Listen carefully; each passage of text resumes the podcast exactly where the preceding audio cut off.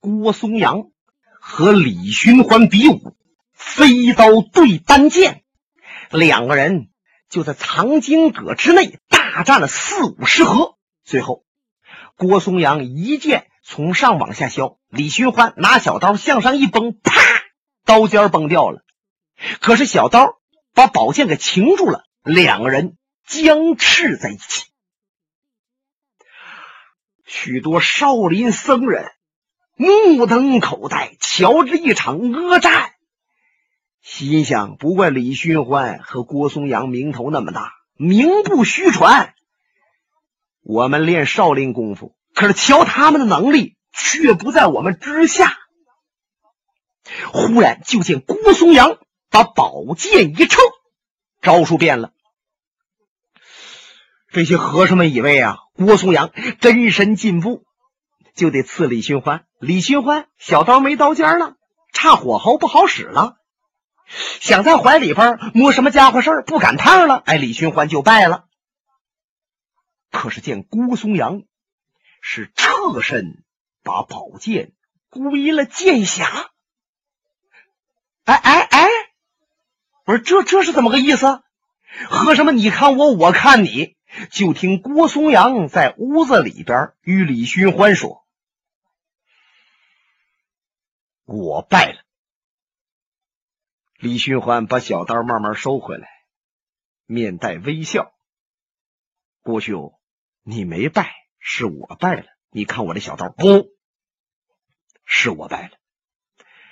我进招有三四十招，你几乎都没有还手。”可是我自己明白，有几招由于我心急进的太猛，在一剑连接一剑的时候，连接的茅草其中出现了破绽。你那小刀如果飞出来，就可以打中我的要害部位，结果我的活命。像这样的机会，你有三次，我料定就凭你的功夫是可以飞刀穿上我的。可是你没有下手。在下斩尽。说着，郭松阳抱腕当胸，一躬到地。李寻欢就感觉到那心血往头上一涌，心想：什么叫七男子大丈夫？说来容易，做来难呐！这江湖人呐，都特别好脸儿。真要是让对方……用掌挨了挨一劲儿，拿刀划破了什么地方，那就耿耿于怀，终生难忘。怎么也得把这几招找不回来，把对方打趴下了，这口气才能出。说当着谁的面说人家比自己高，有一些人宁可死都不能说这话，可郭松阳却说出来了。的确，有几招我的飞刀应该发出去，可是我没有发。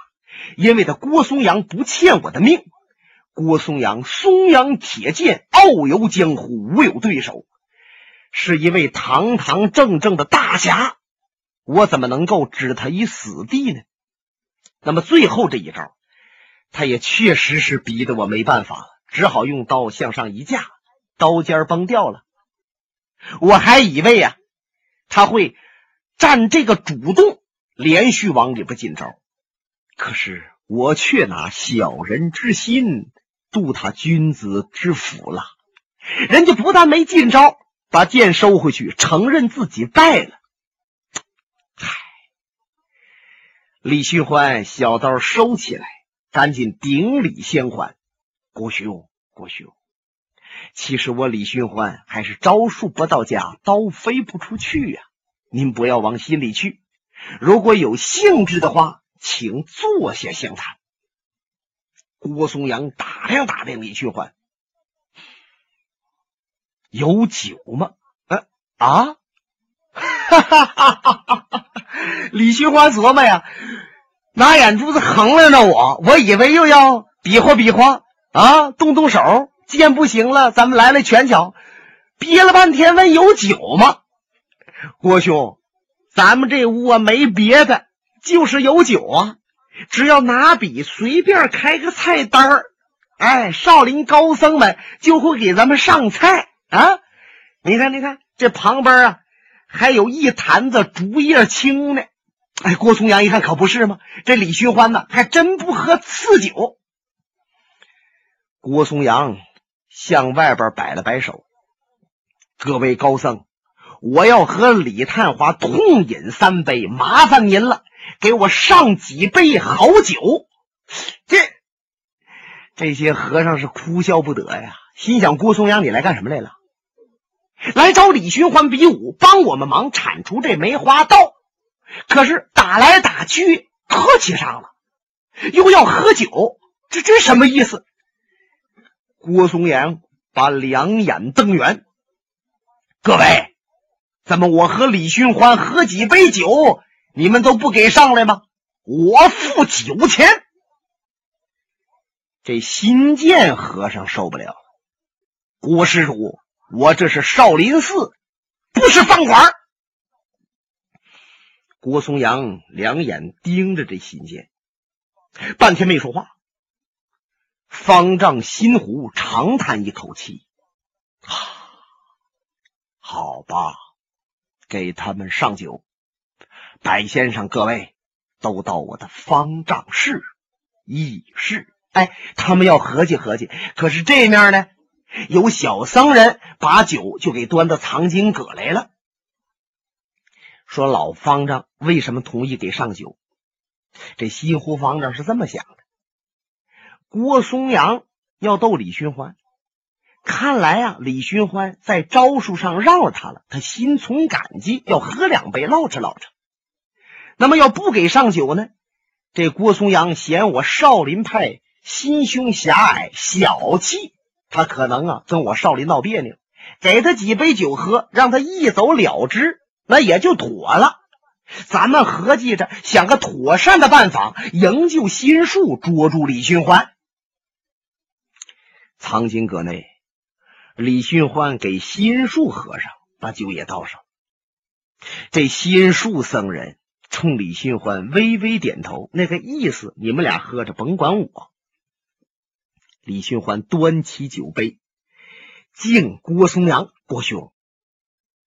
这是您要的酒啊！我是借花献佛了，请饮一杯吧，请请。这两位一饮而尽，旁边的心术只是沾了沾唇。郭松阳不看李寻欢，他的眼睛盯着桌子。李兄，我想问你一句心里话，你到底是不是梅花道？如果你要真是梅花道的话，你能不能给我解释解释，你为什么杀那么多人？我想，你这个人即使是梅花道，可能也有你做梅花道的道理。国兄，你不认为我这个人要是梅花道，那就是疯子了吗？我不是梅花刀。可是为什么这么多人都说你是梅花刀？那我没办法呀，嘴长在他们的脑袋上，他们说东说西，我不能够左右他们。我想唠起这段事情，心烦，还是干杯吧。好了，不喝了。郭松阳把李寻欢的手按住了。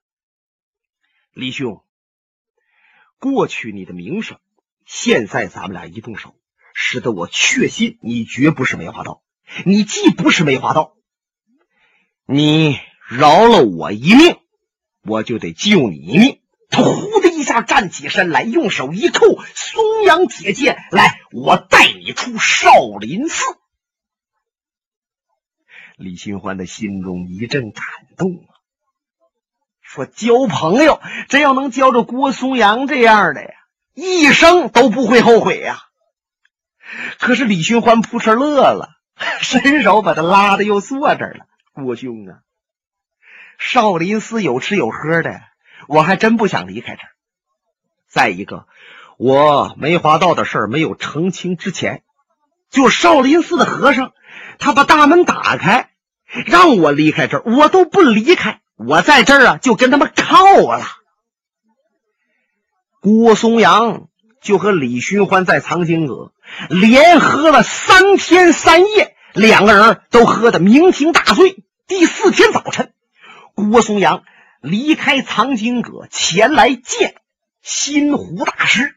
新湖大师在方丈呢，外边小和尚一报说郭松阳求见，他一摆手，请进。他知道李寻欢、郭松阳这两天没善喝呀，把那酒喝了好几坛子，在上下还这紧着忙活伺候着。你不伺候，这不伺候，这李寻欢老有事啊。这老怕李寻欢为难心术，所以说李寻欢说什么，他们还都得听。这不单是啊，往里边递递酒、递递菜。你像李寻欢还有心术，他们都在藏经阁里边出不来。那解个手什么的，这些和尚啊也得呀照料照料。啊，这简短截说，这都不用啰嗦了。现在新湖瞧着进来的郭松阳，他冲那个蒲团一指。郭施主，请坐。郭松阳大马金刀的坐那儿。方丈，我要和你说明一件事，请讲。李寻欢不是梅花道，你把他放了，不然的话，少林寺会后悔的。施主，在河北保定的时候，李寻欢他伤了我的俗家弟子秦仲。在我派师弟新梅和尚押李寻欢到少林寺来的时候，李寻欢又伤害了我的师弟新梅，又伤害了新梅几个弟子，也就是我的师侄，他们都死于非命。什么金刀大侠等等等等，这都是死在梅花道李寻欢的手中，证据确凿。您就即使觉着李寻欢这个人。在某些方面值得一交，可是也不应该包庇他，为他前来解脱。郭施主，我知道你是一位大侠，我劝你还是离开此地吧。怎么说？我郭松阳说的话你不信？哎呀，郭施主，你没有什么证据，只是说李寻欢不是梅花刀。空口无凭，好吧，我告辞。但是我敬告大师一点，请讲。我走以后，你不要伤害李寻欢。我现在下山就是要查，要找，要把他真凶缉拿归案，把梅花道给你送到少林寺来。如果在这一段时间里，你要伤害了李虚欢，你追悔不及。说完话，郭松阳深施一礼，转身出了方丈室。心湖一瞧，来人送客。你不管郭松阳这么言语之间呢，稍有礼节，但是少林和尚不能失礼呀。有和尚们赶紧送郭松阳出了山门。郭松阳连头都没回，踩着积雪，嚓嚓嚓下嵩山。他脑子就转悠着。李寻欢不是梅花道，谁是梅花道？那么这个梅花道现在藏匿在哪里？他的武功属于哪个门派的？到底有多高？我一定要捉住他！我要报答李寻欢能够刀下留情这个恩德。说死不死，这倒没什么。可是李寻欢对我这份情谊，我要谨记胸怀。他这么一边琢磨着，一边走，下了嵩山，又往前走了三十多里地。他一看前边有一个小镇，他来到镇子里边，感觉到肚子饿了。哎，前边一个小馆子，挑着两个幌，他撩帘子进来了。唐师傅马上迎过来，一看他肋下佩剑，这派头是练武术的。唐师傅很会说话，一个劲儿称呼大侠。哎呦，侠客呀，侠客呀！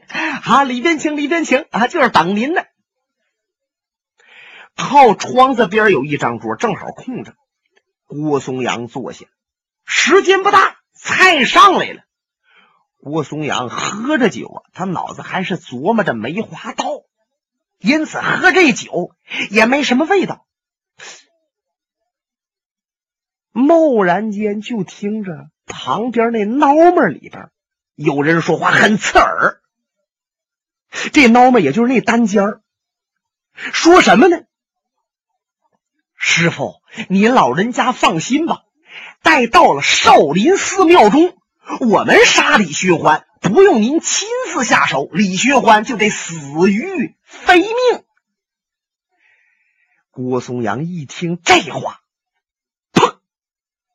把酒杯就蹲到桌子上，剑眉高挑，虎目圆翻，胡须突就一颤，心想：这是谁？竟在这馆子里边预谋要杀李寻欢？我和李寻欢虽然初次相见，不过情深意重，别人杀李寻欢，我绝不能允许呀！想到这儿，呼的一下站起身来，两步就到了这个孬们前边，伸手把这帘子咔嚓就撕下来了。往里一看，他也有点发愣，怎么里边啊坐着九个和尚？你看，郭松阳刚从这和尚庙出来，又碰着和尚了，怎么这跟和尚有缘啊？就见这九个和尚。有一个和尚啊，是个老和尚，起码也得有七十多岁了，容长脸尖下壳，比较瘦俏，海下无须。也不知道这和尚啊是没留胡子，还是由于岁数大了，把这胡子呀掉没了，反正一根都没有。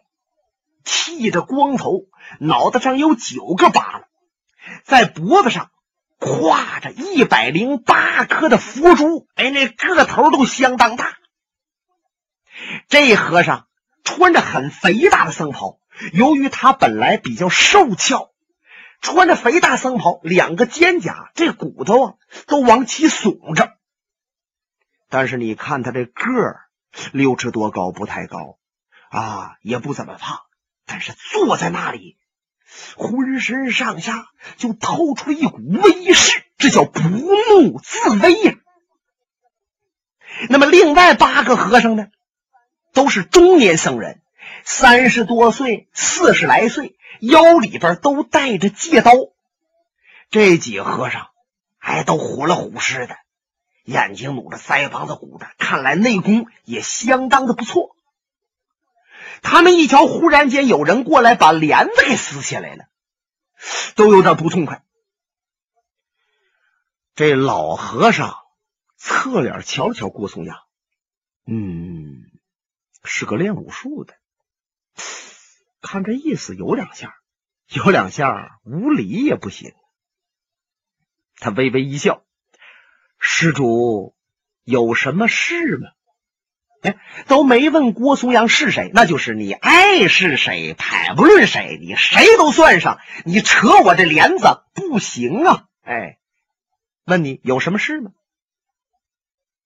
郭松阳那声音就像冰块似的发凉。你们要杀李寻欢，我们杀不杀李寻欢，跟你有什么关系？当然有关系。李寻欢是我的兄弟，郭松阳一生没说过另外一个人是他的兄弟。那如果郭松阳要承认谁是他的兄弟了，那就是情同手足，势同生死啊！李寻欢没在跟前，李寻欢如在跟前，会感动的热泪盈眶。可是那李寻欢。在藏经阁里边和他唠了三天三夜，彼此也特别了解，知道郭松阳是个义气之人，那么也是从心里边和郭松阳交往。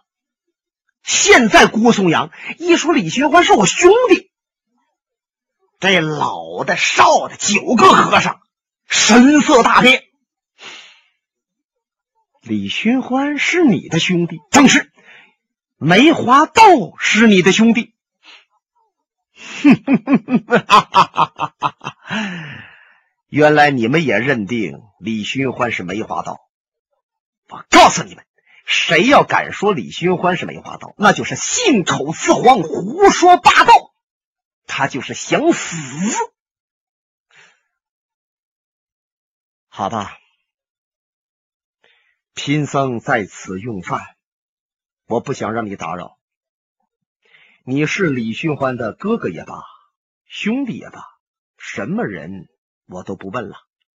我想杀的只是李寻欢本人，你退出去。老和尚讲：“我是什么身份呢？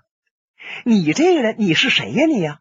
哎，你在我的面前说三道四，我在和你争执，让别人瞧着我都失去身份。哎，别的甭说了，你就从这屋，你给我出去。哎，和尚，你要能让我从这个屋出去，我就能出去，那我就认了。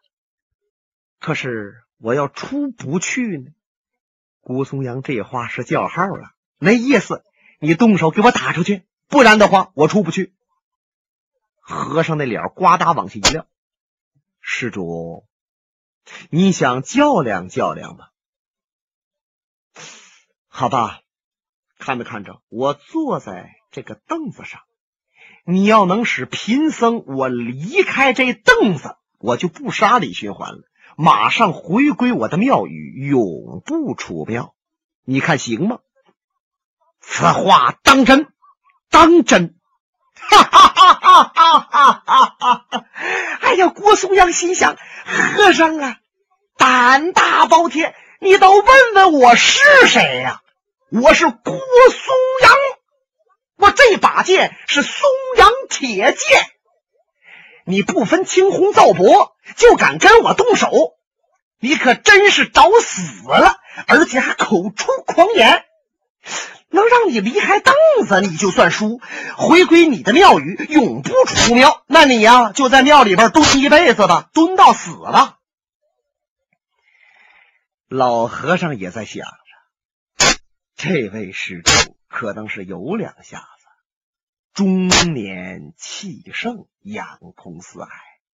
可是你也大意呀，你倒问问我和尚是谁，是在哪儿来的？我想。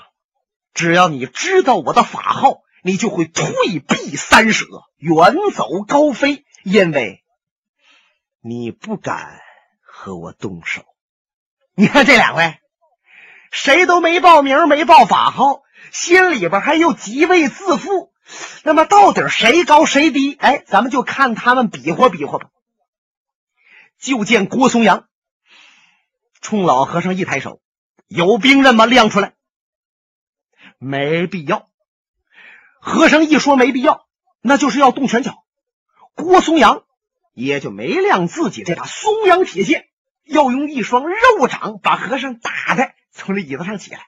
人和尚讲究，八个弟子赶紧躲到旁边去了，那不能好像帮着师傅似的打人家，那不丢了我们庙的人了吗？哎，郭松阳也瞧出来了，哎，这和尚啊，确实是有些身份。他这一掌砸向和尚的顶梁，这一掌势如奔马，恰似惊雷。真要砸上这个老和尚尖脑瓜顶，未必能禁得住。就见和尚身子往下稍稍一矮，旁边一偏，然后抬起右掌来，三个手指头啪一钳郭松阳的腕子。这一招叫大金丝小缠腕。真要给扣到脉门上，老和尚一听内力，啪一下子，郭松阳半边身子发麻，就得栽到地下。哎呦！郭松阳一看，好厉害的招数，他赶紧收手，啪往前顶了一肘。和尚用手向下一弹，请施主收招。和尚身子果然没离开椅子上，就把郭松阳这两招都化解了。郭松阳一看，和尚。不简单，那我第三招你是绝对躲不了。他们双掌一并来了一招胸膛双挂印，击老和尚的胸膛。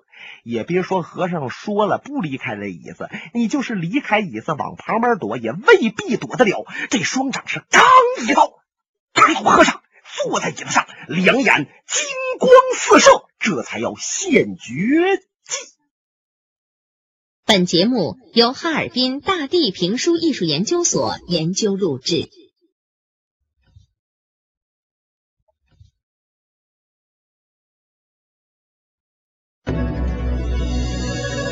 浪子寻欢，至情至意，惊险曲折，跌宕传奇。请听由张少佐演播的评书《多情剑客无情剑。